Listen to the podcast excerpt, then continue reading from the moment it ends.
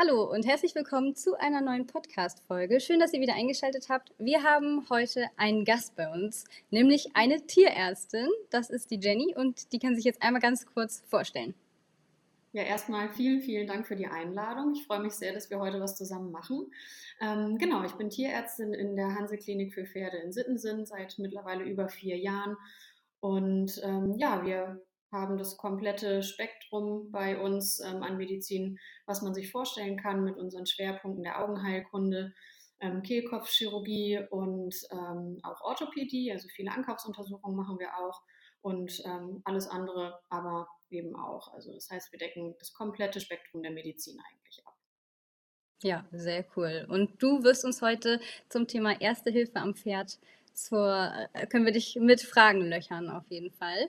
Ähm, genau, ich würde erst einmal ganz kurz dich mit Fragen löchern, so wenn das Thema, also wenn das Kind schon im Brunnen gefallen ist, hast du eben schon im Vorgespräch gesagt. Also ja, wenn einfach ein Notfall eingetreten ist, wenn man eigentlich auf einen Tierarzt wartet, man weiß, man schafft es einfach nicht mehr irgendwie selber.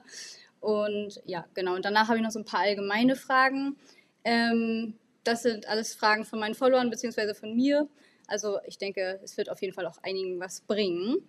Und ähm, ja, die erste Frage ist, wann liegt denn überhaupt ein Notfall vor? Also wann weiß ich, okay, der Tierarzt muss jetzt kommen?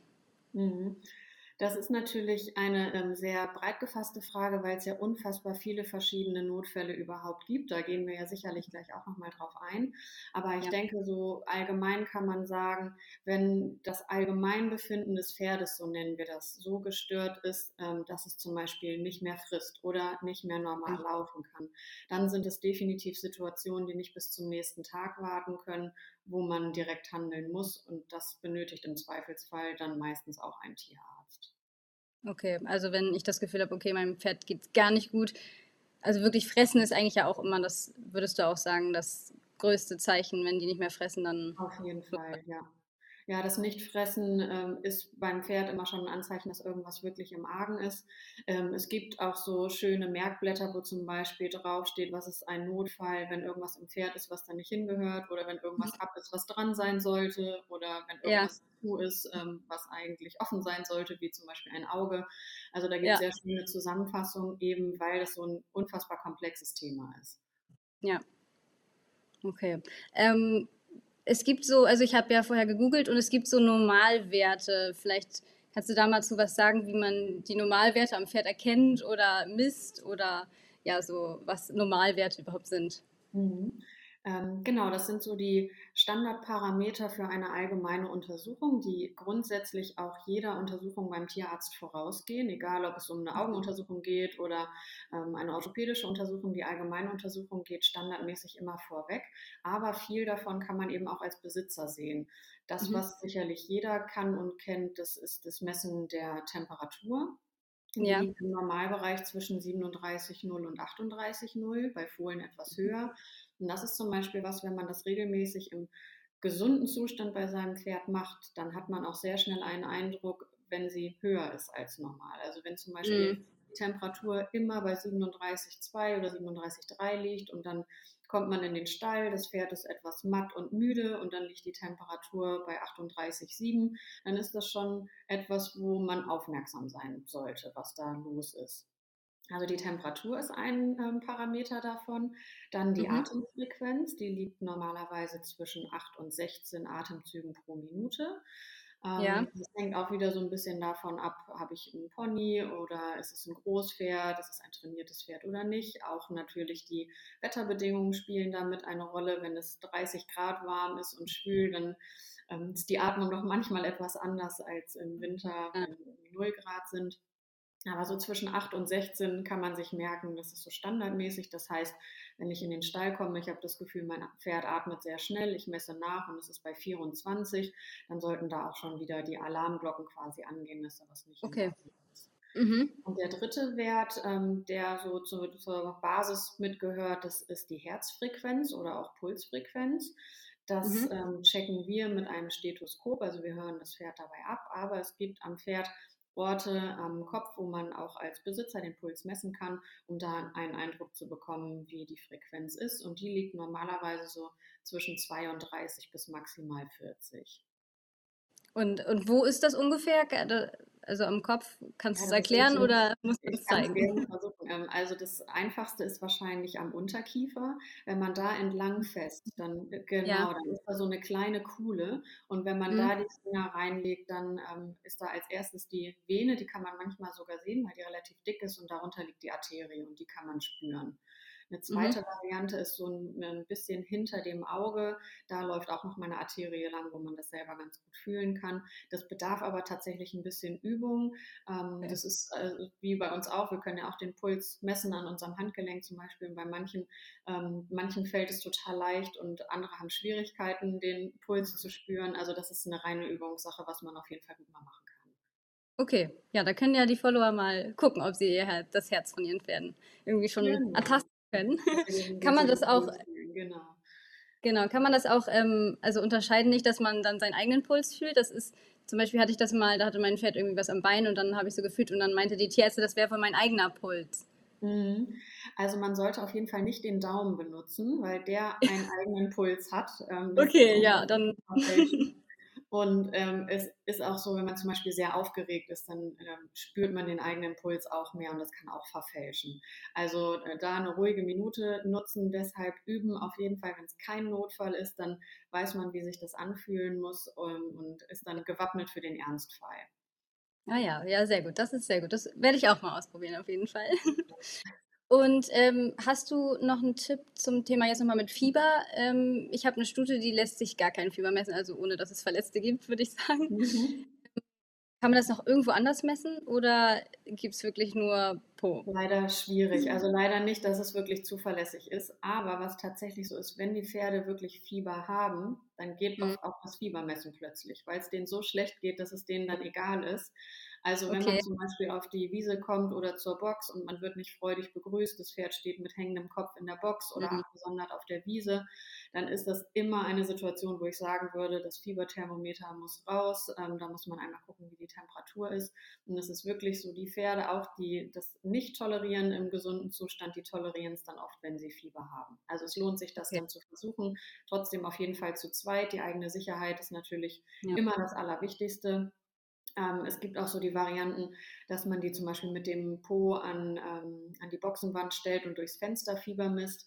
Da muss man ah, aber immer ganz, ganz doll auf den eigenen Arm aufpassen, denn wenn die plötzlich runtersacken oder nach hinten austreten, ähm, ja. dann ist keinem geholfen. Ich würde tatsächlich eher davon abraten, aber ich weiß, dass das manchmal so ähm, als, als Notnagel eingesetzt wird, aber ich bin immer eher so Team, wenn es dem Pferd wirklich schlecht geht, kann man meistens auch Fieber messen und dann sieht man direkt, was los ist oder nicht. Okay. Also wenn, wenn sie es sich nicht gefallen lässt, dann geht es ihr vielleicht noch nicht schlecht genug. Ganz genau, ja. So kann okay. Sehr gut. Ähm, was gehört in ein, in einen Erste-Hilfe-Koffer?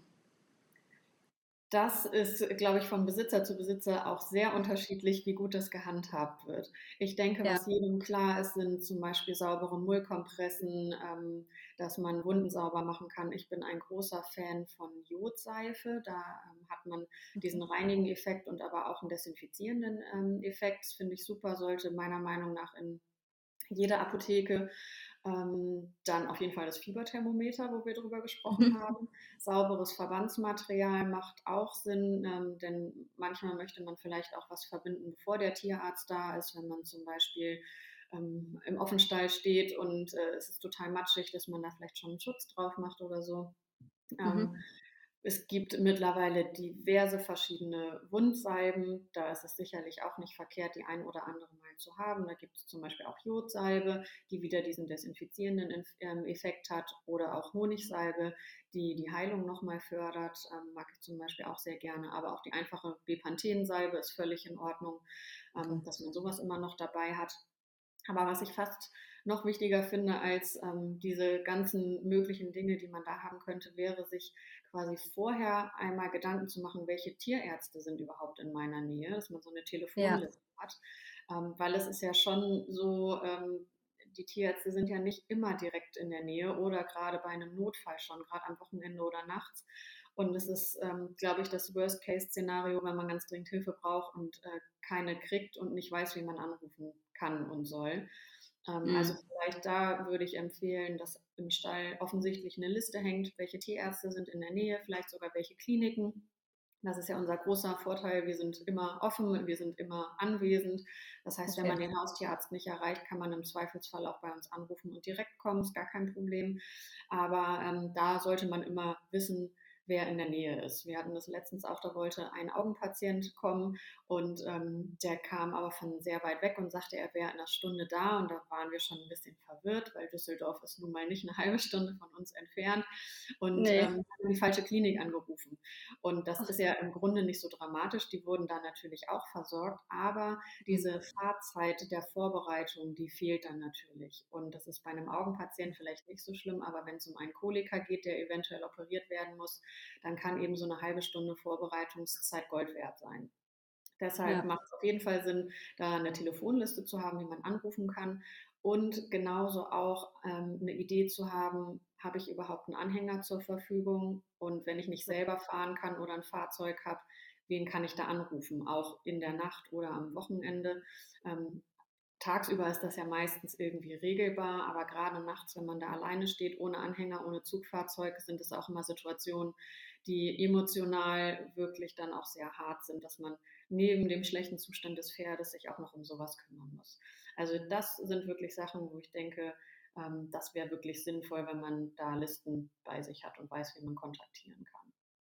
Ja, das ist, das ist ein sehr guter Tipp. Also ich habe jetzt meinen Pony aktuell auch hier in der Nähe stehen, aber ich habe halt kein Zugfahrzeug da und auch keinen Hänger. Und wenn du das jetzt erzählst, denke ich auch so, ja, stimmt eigentlich, wenn jetzt ein Notfall ist, meine Mama wohnt halt eine Stunde entfernt, bis mhm. die dann mit dem Hänger da ist, das ist ja, ja, stimmt. Also da muss ich mich eigentlich auch nochmal mit irgendwem vernetzen, dass jemand da mir zur Not was gibt. Ja. Das Oft hat ja man ja Glück, dass die Stallbesitzer dann einspringen, aber auch die besitzen ja nicht unbedingt immer einen Anhänger und ein Zugfahrzeug oder wie es immer so ist, dann sind sie gerade in der Zeit im Urlaub. Ähm, also es ist ja meistens so, dass dann viele doofe Situationen auf einmal kommen. Das hilft auf jeden Fall, wenn man sich da vorher Gedanken macht. Genauso auch Verladetraining. Nicht selten ist es so, dass Besitzer nochmal anrufen und sagen, wir kriegen das Pferd nicht auf den Anhänger, wir können nicht kommen. Und das sind auch Situationen, die natürlich furchtbar sind und bei den meisten zu vermeiden wären, wenn man das regelmäßig mal trainiert. Das ist bei den Turnierreitern natürlich nicht so relevant, die sind eh viel unterwegs. Aber wenn mhm. man nicht standardmäßig mit seinem Pferd unterwegs ist, ist das auch was, was man gut üben kann. Ja, stimmt. Vor allem in so einer Stresssituation, dann gehen die meisten wahrscheinlich eh schon nicht mehr rauf. Und ja, genau, das stelle ich ja schlecht vor. Und die Pferde spüren ja auch immer, wenn wir sehr aufgeregt sind. Und das ist ja oft in so einer Notfallsituation so, dass die Nerven blank liegen. Und wenn es ja. dann nicht funktioniert, dann ist das so ein Teufelskreis, aus dem man nicht mehr rauskommt. Ja, ja, stimmt. Also wenn die Nerven blank liegen, wäre bei mir auf jeden Fall bei Kolik. Was würdest ja. du da sagen, wenn man jetzt auf den Tierarzt wartet, jetzt vielleicht nicht direkt in die Klinik fährt, sondern aber schon weiß, okay, es ist jetzt doll, ich brauche einen Tierarzt. Ähm, was ist da das, was man machen soll? Weil manche sagen ja nicht hinlegen lassen, andere sagen, lass sie wälzen. Ich weiß nicht, da gibt es bestimmt auch irgendwelche neuen Erkenntnisse. Ja, tatsächlich ist das so ein Thema, wo sich die, ähm, die Meinungen auf jeden Fall sehr unterscheiden. Also grundsätzlich, ja. die Koliken können ja ähm, ganz unterschiedliche Ursache haben. Kolik bedeutet ja letztendlich nur, es ist ein Symptom, es sind Bauchschmerzen. Ähm, so für uns Reiter ist eigentlich immer klassisch damit gemeint, dass es auch irgendwas mit dem Magen-Darm-Trakt zu tun hat, meistens Darmtrakt. Aber tatsächlich mhm. können zum Beispiel auch andere Erkrankungen dahinter stecken, ähm, wie äh, Probleme mit den Nieren oder sowas oder Harnabsatzprobleme. Oder manchmal wird es auch verwechselt mit einer Hufrehe oder mit Muskelerkrankungen. Also mhm. deshalb muss man da ganz aufmerksam sein. Aber gehen wir jetzt mal davon aus, das ist so die klassische ähm, Kolik mit Bauchweh. Ähm, ich würde immer dazu raten, sofern es möglich ist, das Pferd zu führen. Das ist auf jeden Fall eine gute Sache, weil die Darmmotorik da auch angeregt wird. Wenn es mhm. geht, würde ich eher vermeiden, dass das ähm, Pferd sich wälzt. Aber es gibt auch die Situationen, wo die so schmerzhaft sind, dass wir überhaupt keine Kontrolle darüber haben, ob sie es tun ja. oder nicht. Und da würde ich wieder ähm, darauf ähm, ansprechen, dass die Besitzer auch immer an die eigene Sicherheit denken. Ähm, wenn zum Beispiel ein Darmteil verdreht ist und abgeklemmt ist, dann sind die Schmerzen wirklich unfassbar stark. Ähm, mhm. Und da haben wir die Pferde nicht mehr unter Kontrolle. Und wenn das mal der Fall sein sollte, die Pferde einfach in die Box stellen, die Fenster schließen, dass das ähm, Pferd sich ja. niederlegen kann, so wie es das gerade braucht und äh, kein Mensch dazwischen ist, weil das kann wirklich gefährlich werden. Aber ansonsten ähm, führen, auf den Tierarzt warten, das ist genau richtig. Ähm, und manchmal hilft Bewegung auch schon, dass es wieder besser wird. Und was hältst du von so Mittelchen? Ich weiß gerade nee, nicht den Namen, aber es gibt ja so, so irgendwas, was jeder so dabei hat. Ich, ich kenne es nicht, aber irgendwie. Bestimmt. Ja, genau, genau. Ja. Das ist auch ähm, was, wo man eigentlich nichts mit falsch machen kann. Ähm, okay. Kann man sehr gerne eingeben in der ähm, Zwischenzeit, wo man auf den Tierarzt wartet. Es wirkt auch so ein bisschen entkrampfend, ähm, haben viele auch in ihrer Hausapotheke mit drin. Und ähm, es gibt da eigentlich nichts, wo ich jetzt sagen würde, das wäre fatal, wenn man das bei der und der Problematik eingibt. Ähm, okay. Wenn die Pferde Magenprobleme haben, muss man da vielleicht etwas vorsichtig sein, aber auch da ist es eigentlich nicht so, dass eine einmalige Gabe ähm, große Probleme machen sollte. Das ist natürlich immer wieder von Pferd zu Pferd unterschiedlich, aber ähm, bei so milden Koliksymptomen kann das auch unterstützend sehr gut sein. Okay, also ist es gut eigentlich ja. Kann man auf jeden Fall in der Apotheke haben, ja. Okay, ja, dann, dann werde ich mir das auch noch besorgen. Und ähm, dann mein zweiter größter Albtraum, also Kolik ist wirklich mein allergrößter Albtraum.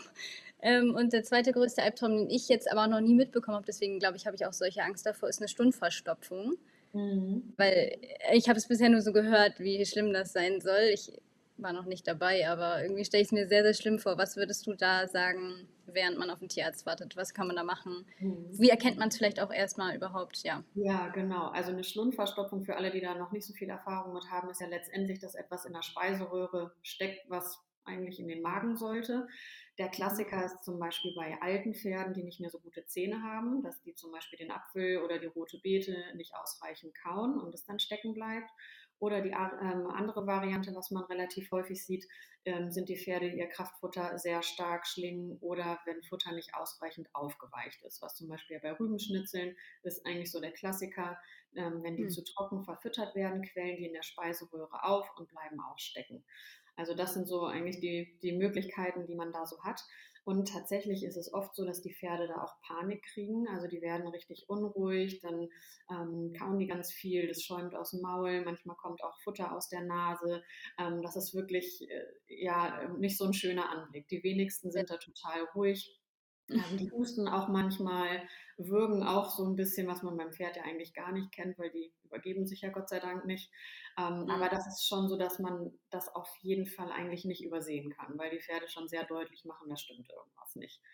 Was man okay. auf jeden Fall da beachten sollte, ist, dass die Pferde nicht weiter ähm, fressen und trinken dürfen. Denn mhm. man kann sich das gut vorstellen, wenn irgendwas in der Speiseröhre steckt und ähm, der dicke Haflinger, der vielleicht trotzdem noch Hunger hat, frisst weiter, dann staut sich das die ganze Speiseröhre über an und ähm, das bedeutet für uns, wir müssen das auch alles irgendwie da wieder rausbekommen. Und mhm. ähm, deshalb äh, gerne nicht trinken und fressen lassen, bis der Tierarzt da ist, versuchen, das Pferd ruhig zu halten. Und man kann auch versuchen, ähm, diese Fremdkörper oder was da ist, vorsichtig Richtung Magen zu massieren. Die ja. Speiseröhre liegt auf der linken Halsseite, das ist ganz wichtig. Also es bringt quasi nichts auf der rechten Seite zu massieren. Und also vom Pferd aus die linke Seite? Also genau, an, an der linken Pferdeseite, genau. Okay, wenn ich also vor dir stehe. Quasi. Okay, genau. da wo man aufsteigt, das kann man sich gut merken, ja. Genau, ja. Also da an der Seite, da läuft die Speiseröhre lang. Und meistens ist es ja so, ähm, dass man auch in dem Moment bei dem Pferd ist, weil man irgendwas gefüttert hat und dann mhm. auch weiß, was da steckt. Ist es in Anführungsstrichen nur Kraftfutter oder ist es vielleicht ein großes Apfelstück? Man ähm, sollte aber wirklich sehr vorsichtig massieren, damit man die Speiseröhre nicht im Zweifelsfall kaputt macht. Das kann auch oh. passieren. Es oh. ist ja ein sehr sensibles Organ. Also nicht mit Gewalt dann irgendwie versuchen, diesen Fremdkörper weiterzuschieben, aber vorsichtig massieren kann manchmal schon helfen. Gerade wenn es nur Kraftfutter ist, was da als Klumpen steckt, dann hat man eine gute Chance. Bei einem großen Stück Apfel oder rote Beete oder sowas ist es dann schon schwieriger. Okay, und nicht kleingeschnitten füttern wahrscheinlich ist auch schon eine gute Prävention. Ja, ähm, also bei alten Pferden macht es grundsätzlich Sinn, irgendwann darauf zu verzichten, solche Sachen zu füttern. Also da zum Beispiel lieber auf die okay. Banane zurückgreifen, weil da sind wir uns sicher, die rutschen auf jeden Fall. Ähm, mm. Und ja, ansonsten darauf achten, dass die Futtermittel so gegeben werden, wie auch angegeben, also ausreichend Quellen lassen, nicht denken, ach, die Viertelstunde früher, das geht schon irgendwie. Ähm, also da sind wir mhm. quasi wieder bei der Prävention. Ähm, und ansonsten, ja, da äh, ist es auch manchmal so ein bisschen schwierig, schneidet man den Apfel jetzt klein oder nicht, weil manchmal diese mhm. Apfelspalten, die werden dann ja noch weniger gekaut und bleiben dann stecken. Also ja. ich bin da eher der Fan von, die Pferde können ganz normal einen Apfel quasi selber abbeißen und kauen. Mhm. Meistens klappt das ganz gut. Okay, und Bewegung ist wahrscheinlich eher schlecht. Also ich stelle es mir ein bisschen stressiger vor einfach in. Ruhe lassen in der Zeit, die Pferde, genau, ja. Weil wenn die dann anfangen zu würgen und unruhig sind, dann kann das an der Hand auch unangenehm sein. Ja, stimmt, ja. Kann ich mir auch irgendwie, wenn man eh schon Atemnot sozusagen hat und dann, ja, dann auch so, sich Ja. noch bewegen muss, ist ja auch nicht so schön. Okay, das waren jetzt so meine größten Albträume. Ähm, jetzt kommen wir zu was, was nicht so schlimm ist, und zwar wann kühlen und wann wärmen. Ich hatte zum Beispiel neulich auch mal bei meiner Stute ein Hufgeschwür Mhm. und da habe ich halt das halt gekühlt und im Nachhinein habe ich gelesen, dass eigentlich Kühlen nicht so gut ist, weil das dadurch eigentlich noch mehr weh tut. Ja, Und also letztendlich ist da immer die große Frage, was steckt dahinter? ja, Ähm, ist es äh, zum Beispiel ein Sehenschaden ähm, hm, oder was, was könnten wir noch kühlen? Irgendwelche Schwellungen, ähm, eine Phlegmone zum Beispiel, klassisch als Einschuss bekannt, sowas. Das ist natürlich immer erstmal das Wichtigste herauszufinden, was ist die Ursache, wo kommt es her, um dann zu entscheiden, macht Kühlen oder Wärmen Sinn. Also da kann ich gar nicht so okay. pauschal quasi was zu sagen, sondern da Hm, immer einmal gucken, was ist eigentlich die Ursache um dann zu überlegen, was Sinn macht. Manchmal gibt es zum Beispiel auch die Variante, dass man warm und kalt abwechselt, um die Durchblutung zu fördern. Auch solche Mhm. Varianten gibt es. Genau. Okay, da kann man jetzt nicht sagen, okay, wenn das Bein dick ist, immer kühlen oder so. Nee, tatsächlich, eigentlich würde ich jetzt so spontan sagen, nicht. Nee. Okay, schade. Hätte sein können, es da irgendwas gibt. Okay, ähm, dann hattest du schon Phlegmone angesprochen, also ähm, ja, Einschuss oder auch, ich weiß nicht, ist das Phlegmone, wenn die auch so Zugwaddeln, also so am Körper, heißt das auch Phlegmone? Ähm, Oder ist nee, das das, was das sind wieder andere Ursachen. Also diese klassische anderes? Phlegmone ist eigentlich das, was so im Reiterkreis als Einschuss bekannt ist, wenn an den Ja, Beinen so kleine Wunden sind, da sich dann Bakterien, Keime reinsetzen und plötzlich am nächsten Tag hat man so ein Elefantenbein. Das ist so der klassische Einschuss, die Phlegmone. da kühlt man auch eher. Ähm, da kann man auf jeden Fall gut kühlen, ja. Okay, okay. Und wenn man jetzt, äh, das Pferd hat überall so kleine Stiche oder ja, eine Mhm. allergische Reaktion, ähm, wann weiß man, wann man da einen Tierarzt rufen muss? Und ähm, was kann man da auch vielleicht machen, wenn man gerade auf den Tierarzt wartet? Oder vielleicht, wenn es ganz wenig ist und man denkt, okay, vielleicht schaffe ich das auch so? Hm, also da könnte ich mir auch gut vorstellen, dass Kühlen Sinn macht, dass man die Pferde einmal äh, mit dem Wasserschlauch auch abspritzt. Das ist, äh, kann halt sehr unterschiedliche Auslöser haben. Wenn es Insektenstiche sind, ähm, dann ist das noch relativ einfach, aber es kann ja auch mal eine ähm, Kontaktreaktion sein, zum Beispiel im Winter die Decke mit einem neuen Waschmittel gewaschen oder sowas in die Mhm. Richtung. Da würde man mit Wasser dann ja auch, hätte man so ein bisschen die Chance, dieses neue Waschmittel auch vom Pferd dann zu bekommen. Mhm. Ähm, wo ich äh, sagen würde, es muss ein Tierarzt kommen, wäre A, wenn das Pferd auch Fieber hat parallel und Okay. ähm, B, wenn es starken Juckreiz hat. Weil das natürlich sehr unangenehm ist, dann kann man mit Medikamenten helfen. Wenn es in Anführungsstrichen nur so kleine Quaddeln sind, ähm, kleine ähm, Stiche und dem Pferd geht es ansonsten gut, kann man das auch sicherlich Okay. nochmal beobachten, in welche Richtung das geht. Okay. Ja, okay. Ähm, dann Gegenstände im Pferd oder Mhm. Am Pferd, in Pferd. Ähm, wann stecken lassen und wann nicht? Also, das ist ja auch so irgendwie, soll man es rausziehen, jetzt ein Nagel im Huf oder ein Ast im Bein oder so? Mhm. Also der Klassiker ist ja, wie du gerade eigentlich schon erwähnt hast, ähm, der Nageltritt. Irgendwo liegt was Spitzes, die Pferde treten rein. Ähm, am schönsten ist es natürlich, wenn der Tierarzt das selber rausziehen kann, weil er dann direkt sehen kann, in welche Richtung geht es, welche Strukturen sind möglicherweise betroffen. Gerade so Mhm. bei einem Nagel, wenn der komplett eingetreten ist, dann kann man auch mit diesem Fremdkörper noch Röntgenbilder machen, dass man eben genau Oh, sieht, wo ist es gelandet. Ähm, das ist ja. für uns total hilfreich, ähm, weil im Huf, da ist zwar außen eine sehr harte Kapsel, aber innen drin liegen unfassbar viele Strukturen, die sehr empfindlich sind, wie zum Beispiel die tiefe Beugesehne oder Mhm. ähm, der Schleimbeutel, die Bursa, ähm, da am Strahlbein oder auch das Hufgelenk. Und wenn so ein dreckiger Fremdkörper bis da reingekommen ist, dann wäre die Konsequenz eine ganz andere, als wenn es in Anführungsstrichen nur im Horn stecken würde. Also Mhm. wenn es irgendwie möglich ist, den drin zu lassen, wäre das gut. Wenn man aber Mhm. Sorge hat durch weitere Bewegungen, dass man den Nagel zum Beispiel noch tiefer reintritt, dann auf Mhm. jeden Fall entfernen, bevor ähm, man irgendwie noch 100 Meter laufen muss oder sowas. Was da super wäre, wir haben ja alle unsere Handys heutzutage stets am Mann, wenn eine, eine andere Person ein kurzes Video davon macht, wie der Fremdkörper rausgezogen wird, weil man dann eben auch schon sehen kann, aus welcher Richtung kommt der, wie sieht der aus ähm, und äh, ja, wie tief war er vielleicht auch drin. Ja, das ist, das ist schlau. Mit dem Video ist auch sehr gut. Und ja, da, die Handys haben wir ja eigentlich mittlerweile immer dabei und das ist auf jeden Fall hilfreich, ja.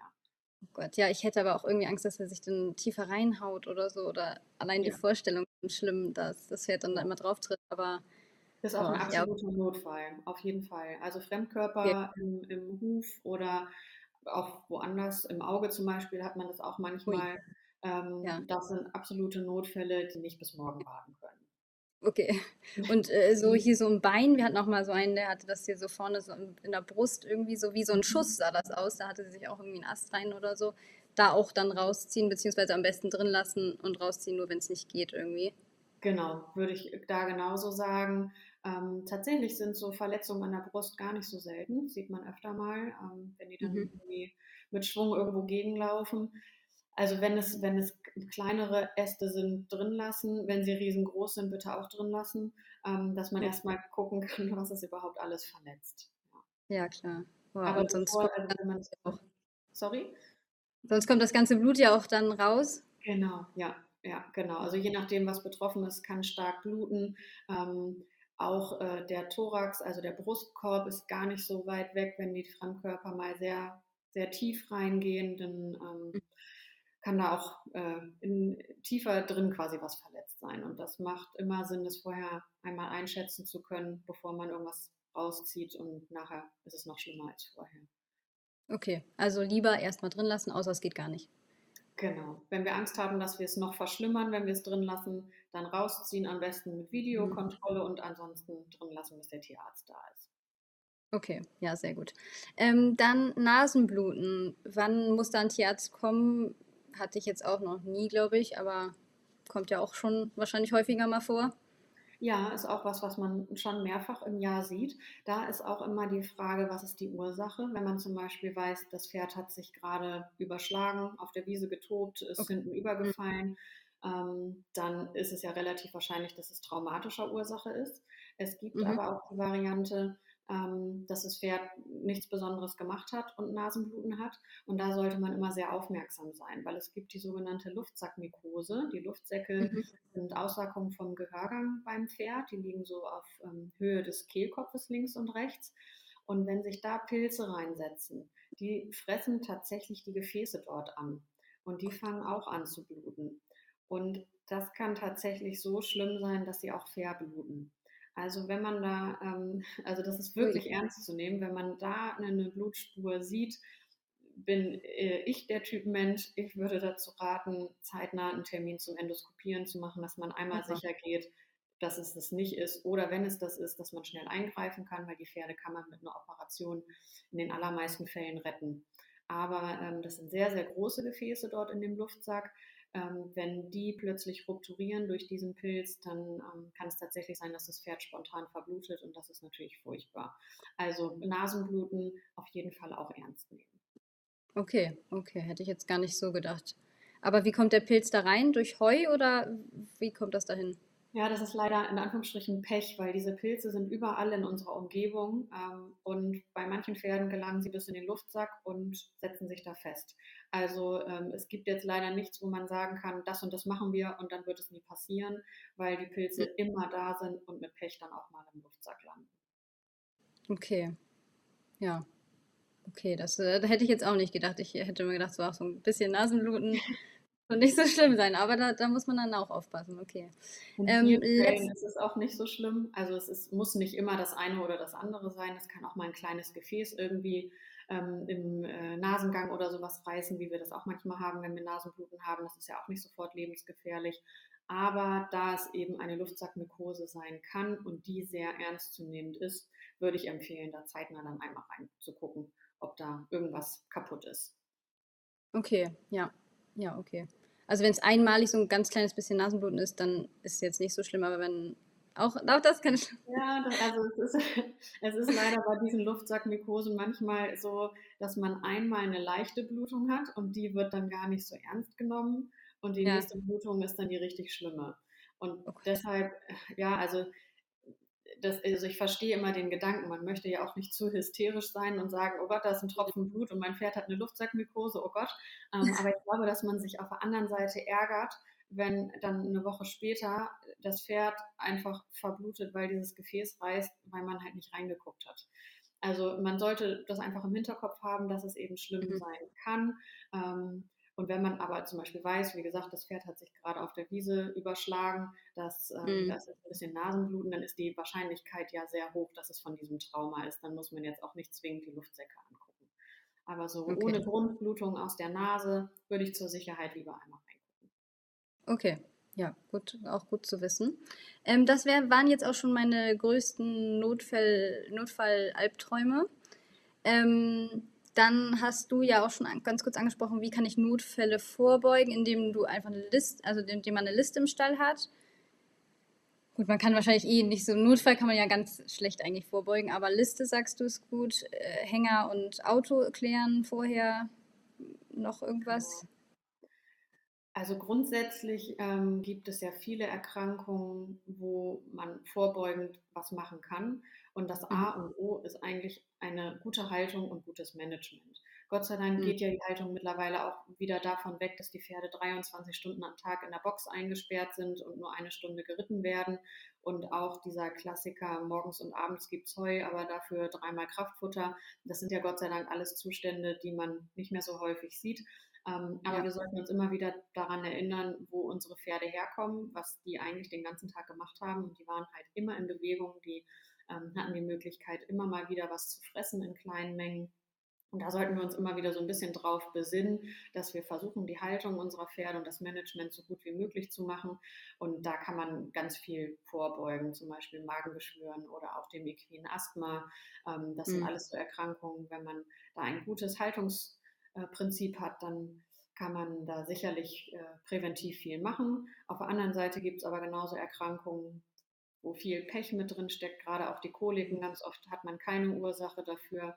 Ähm, und egal wie, wie vorsichtig man ist oder wie gut man sich um sein Pferd kümmert, ähm, es passiert leider einfach oder auch Verletzungen ist ja auch was, was Besitzer und Tierärzte aus dem Alltag noch und nöcher kennen. Meistens Gott sei Dank ja. nur kleine Schrammen, aber sind ja auch Sachen, dem kann man nicht vorbeugen. Die leben in einer Herde, die kämpfen auch mal. Ähm, da, da ist es dann schwierig irgendwie vorweg was zu machen, dass sowas nicht passieren kann. Okay, aber grundsätzlich ist gute Haltung und Management die beste Vorbeugung auch für Notfälle. Ja, würde ich auf jeden Fall so sehen. Auch die Futterqualität, dass man darauf achtet, dass das alles in Ordnung ist, dass wir ähm, das Futter anbieten, was sie auch brauchen, dass das mhm. übergewichtige Pferd vielleicht nicht noch zweimal am Tag die Portion Müsli bekommt, denn auch Übergewicht ist natürlich ein Faktor, der auch wieder andere Erkrankungen bedingt. Ähm, das würde ich mir auf jeden Fall wünschen, dass alle Besitzer noch mal ein kritisches Auge auf ihre Pferde haben und überlegen, so wie es ist, ist das eigentlich gut. Okay. Mhm. Und ähm, wir hatten ja eben schon gesprochen, beziehungsweise wir haben ja auch nächste, nächsten Monat einen Termin, einen Erste-Hilfe-Kurs fürs Pferd. Ähm, und du sagtest auch, ihr bietet das auch so an. Ähm, da kann man ja auch vielleicht so ein bisschen vorbeugen, indem man vielleicht als Besitzer einen Erste-Hilfe-Kurs macht. Wie findet man das? Oder ja, bei euch gibt es das ja. Ähm, vielleicht kannst du da noch mal kurz was zu erzählen. Ja, das ist tatsächlich relativ neu. Ich wurde im letzten Jahr ähm, angesprochen, ob ich mir nicht vorstellen könnte, sowas mal zu machen. Und ähm, war erstmal irgendwie skeptisch, ob das so ob das so angenommen wird. Und tatsächlich haben wir jetzt aber schon zweimal diesen Erste-Hilfe-Kurs gemacht. Nächsten Monat dann der dritte, wo wir uns dann auch treffen. Ähm, mhm. Und ich denke, Wissen ist natürlich auch irgendwo eine gute Prävention. Also wenn man als Besitzer so die klassischen Notfallsituationen schon mal gehört hat, ähm, weiß, wie kann sowas aussehen, was kann ich machen, was kann ähm, der Tierarzt dann machen, wenn er da ist, dann ist das natürlich auch sehr hilfreich. Diese Erste-Hilfe-Kurse ähm, haben wir jetzt äh, immer in der Klinik bei uns gemacht, sodass man auch mal einen Einblick in so eine Pferdeklinik hat, ähm, weil im, im, Idealfall ist man ja nicht so häufig da, wenn alles gut läuft. Aber ich denke, das ist auch mal ganz interessant zu sehen, wie sieht eigentlich so ein Operationssaal ähm, in so einer Pferdeklinik aus. Also eine Klinikführung ist dann natürlich auch immer mit dabei. Und ähm, ja, alles drumherum an Fragen beantworten wir dann natürlich gerne. Und es sind auch praktische Übungen mit dabei. Also das, Mhm. was wir am Anfang besprochen haben, mit äh, wo ist eigentlich das Herz, wo fühlt man den Puls, wie sehen die Schleimhäute aus, Temperatur messen. Ähm, all das machen wir mit diesem Kurs zusammen und auch äh, zu üben, wie man Verbände wickelt. Also die normalen Das finde ich nämlich sehr gut. Hufverbände, das macht auf jeden Fall auch Sinn, wenn man das ein, zweimal geübt hat und weiß, worauf man achten muss. Ja, und das ist dann so eine, eine Tagesveranstaltung. Mhm. Und das werden wir sicherlich im nächsten Jahr auch wieder anbieten. Ähm, dann wahrscheinlich auch nochmal mit neuen Themen, weil an einem Tag kann man ja gar nicht alles abhandeln. Das waren so die Schwerpunkte ähm, bei Kolik, äh, Fieber, Verletzungen und auch Muskelerkrankungen. Sind jetzt so die Schwerpunkte. Und es gab Mhm. aber auch schon neue Wünsche, zum Beispiel Hufrehe oder auch das equine Asthma, Augenerkrankungen. Das wurde sich schon gewünscht für einen Mhm. weiteren Kurs. Das werden wir nächstes Jahr wahrscheinlich dann auch in Angriff nehmen. Ja, sehr schön. Und was kostet so ein Kurs? Kannst du das sagen, Ähm, weißt du ich das? glaube, 85 Euro hat das jetzt gekostet, ähm, inklusive gemeinsam Mittagessen, Getränke und ähm, dem Verbandsmaterial mit dazu. Genau. Ja, das ist ja ein sehr guter Preis dafür, wenn man drüber nachdenkt, wenn der Tierarzt einmal für den Verband kommt. Ja, das stimmt auf jeden Fall. Also ich denke, dass man auch viel durch Übungen selber machen kann oder eben auch einen guten Eindruck davon bekommt, ist das jetzt eigentlich gerade ein Notfall oder kann es vielleicht wirklich bis morgen warten? Solche Situationen gibt es ja auch. Ähm, und wenn man da ein gewisses Wissen hat und auch mit den Verbänden, dann ist es wunderbar, weil zum Beispiel ähm, nicht bei jedem Kratzer am Bein muss sofort der Tierarzt kommen. Wenn das Bein noch nicht dick ist, das, dem Pferd geht es gut, dann kann ich auch erstmal bis morgen selbst einen Verband drauf machen, nachdem ich Mhm. es gereinigt habe und morgen gucken, wie es aussieht. Und da Mhm. ist es natürlich wertvoll, wenn man weiß, worauf man achten muss, dass der Verband auch bis morgen hält. Klar, also ist sowas auch ganz gut, um zu wissen, ähm, ja, was, was kann ich sehr, also guten Gewissens alleine machen? Das wollte ich dich auch noch fragen. Kann man wahrscheinlich auch nicht so allgemein sagen, aber ähm, so ein Erste-Hilfe-Kurs hilft da auch dann, um Würde ich zu schon sagen, sagen. Mhm. ja. Zum Beispiel gerade was Verletzungen angeht, ähm, zeige ich auch so ein paar Bilder von verschiedenen Verletzungen, wo man dann mal drüber diskutiert. Was glaubt ihr, was hat dahinter gesteckt? War das jetzt unkompliziert? Musste dafür ein Tierarzt kommen, ja oder nein? Weil man lernt ja tatsächlich auch durch die Menge, die man sieht. Und wenn man dann einfach Ja. verschiedene Verletzungen mal sieht und weiß, ah, das sieht eigentlich von außen unscheinbar aus, aber direkt dahinter liegt das Gelenk, ähm, dann weiß man so ein bisschen mehr, im Zweifelsfall kann es jetzt gefährlich sein oder nicht. Aber das Ja, das wäre eigentlich. Ja, also, weiter. aber du hast vollkommen recht, es gibt nicht ähm, so das Klassische, dass man sagen kann, wenn es so und so ist, ist es immer so und so. Leider sind gerade Verletzungen zum Beispiel unfassbar variabel. Ähm, manchmal sehen sie schlimm aus und heilen ganz schnell ab und andersrum. Also da gibt es leider keine, keine Pauschale, die ich euch mit an die, an die Hand geben kann. Mist.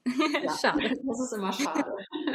Ja, ähm, dann noch ein, das wollte ich eigentlich eben auch noch fragen, ähm, bei so, kann man wahrscheinlich auch nicht so sagen, lernt man dann vielleicht auch im Erste-Hilfe-Kurs, aber bei so Mini-Wunden, manchmal sind die ja total tief und ähm, wann weiß man, ob das so geklebt werden muss oder genäht werden muss und wann weiß man, okay, kann ich jetzt selber einfach einen kleinen Verband drauf machen, ist wahrscheinlich auch nicht allgemein zu fassen, oder? Ähm, da hast du vollkommen recht. Ähm, der wichtige Gedanke ist immer, was liegt quasi hinter diesem kleinen Löchlein? Liegt da direkt Okay. ein Gelenk oder ist es zum Beispiel an der Hinterhand, wo nur Muskulatur ist? Da ist sicherlich die Gefahr nicht so groß, als wenn es jetzt ähm, direkt beim Fesselgelenk ist, weil wir da ja Mhm. direkt eigentlich unter der Haut nur Sehnen haben und die Gelenkkapsel. Wenn da Mhm. etwas zwei Zentimeter in die Tiefe sticht, ist die Wahrscheinlichkeit schon gar nicht so klein, dass das Fesselgelenk betroffen ist was wiederum ein absoluter Notfall wäre, weil das Gelenk gespült werden müsste. Also da ist quasi so die Anatomie einigermaßen zu kennen, sicherlich auch nicht verkehrt, dass man weiß, ah, da sind Gelenke, das kann gefährlich sein, da lieber einmal zu viel drauf gucken. Und ähm, Okay. was der Tierarzt da macht, ist eine Gelenkspunktion. Also wir entnehmen etwas von der Gelenksflüssigkeit, um zu schauen, ob die Entzündungszellen da erhöht sind. Und wenn das der Fall Oh. ist, dann wissen wir, das Gelenk ist eröffnet, wir müssen operieren. Oh, okay, ja, okay. Okay. Also da auch am besten, wenn es am Gelenk ist, einfach immer einen Tierarzt kommen lassen, beziehungsweise hinfahren. Ja, ja genau. Denn da ist es schon so, wenn man da zu lange wartet, ähm, da ist die Prognose dann deutlich schlechter, wenn so ein Gelenk infiziert ist. Je länger es quasi infiziert ist, desto schlechter ist auch die Prognose für das jeweilige Mhm. Pferd. Also da aus meiner Sicht lieber den Tierarzt einmal zu früh holen, als dass das Gelenk infiziert ist und am nächsten Tag dann erst die Operation gemacht werden kann. Okay, ja.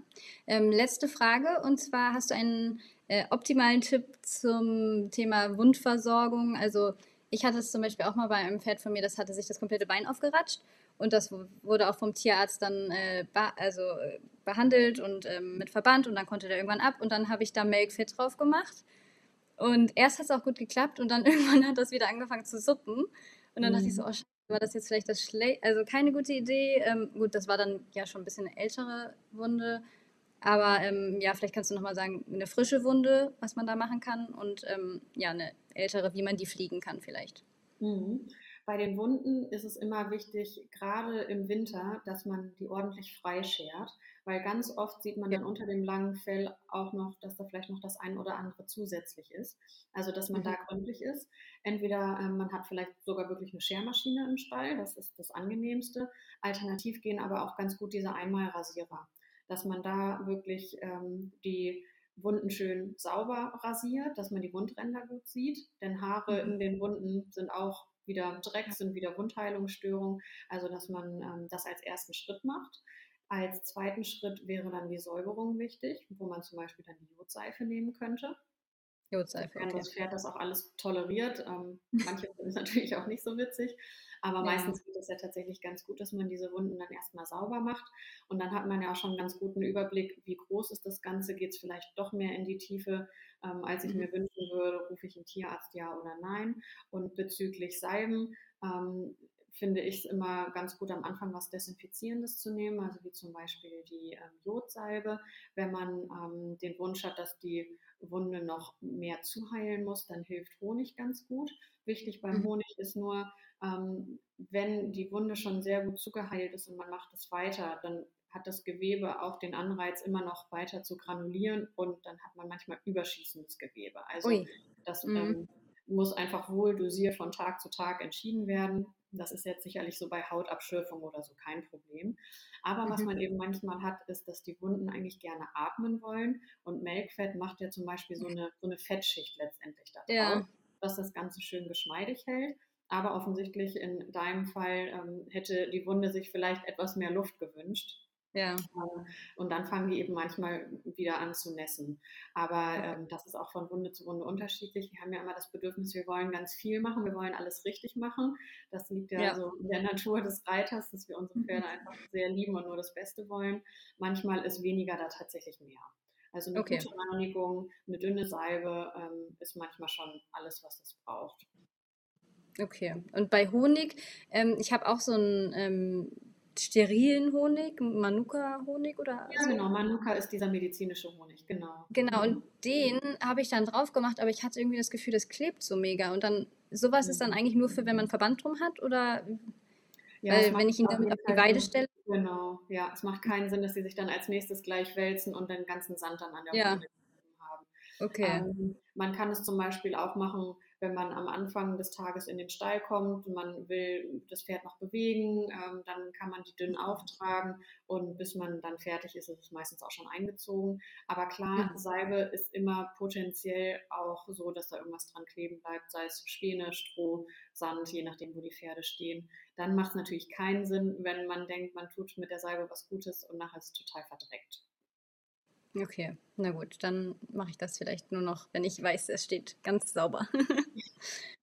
okay, ja, dann, das waren meine Fragen. Ähm, ich danke dir für deine Zeit und vielleicht willst du noch irgendwas an die Zuhörer richten, irgendwas, äh, Tipp, den du hast, irgendwas Allgemeines ähm, über Pferde, was du allen raten würdest oder irgendwas, was du noch zu sagen hast. Ähm, ja, also auf jeden Fall kann ich euch so einen Erste-Hilfe-Kurs sehr ans Herz legen. Ähm, wir würden es tatsächlich auch machen, wenn eine ganze Stallgemeinschaft sich dazu entscheidet, ähm, sowas machen zu wollen, dass man das auch vor Ort mal macht. Das wäre sicherlich auch gar kein Problem. Ähm, wenn da irgendwelche Fragen zu sind, ruft einfach durch. Auch generell ähm, wenn irgendwelche Problematiken da sind, wo man nicht so genau weiß, was soll man jetzt eigentlich machen, ähm, gar nicht nur auf Notfälle bezogen, dann einfach bei uns anrufen und zum Beispiel mein Pferd hustet, ich krieg's nicht weg, ähm, was macht jetzt Sinn weiterzumachen, dann sind wir da auch gerne beratend tätig und überlegen, was Sinn macht, ähm, wenn das äh, zu Hause mit den Haustierärzten quasi nicht zum gewünschten Erfolg geführt hat, dann einfach durchrufen. Dafür sind wir quasi auch da. Und ja, ansonsten würde ich auf jeden Fall empfehlen, sein Pferd gut zu kennen. Also in guten Zeiten quasi sich einen Überblick zu verschaffen, wie ist die Temperatur, wie ist der Puls, ähm, wie steht mein Pferd da, dass man ähm, dann auch sofort sieht, wenn irgendwas nicht in Ordnung ist. Okay, ja, das ist, glaube ich, ein sehr, sehr guter Tipp. Und ja, dann, ich schreibe auf jeden Fall eure Kontaktdaten nochmal in die Folgenbeschreibung, dass die Follower dann auch wissen, wo sie euch erreichen können und wo sie vielleicht einen Erste-Hilfe-Kurs buchen können. Und ja, dann bedanke ich mich für deine Zeit und würde mich hiermit von den Followern und Zuhörern verabschieden. Vielen Dank für eure Zeit und tschüss.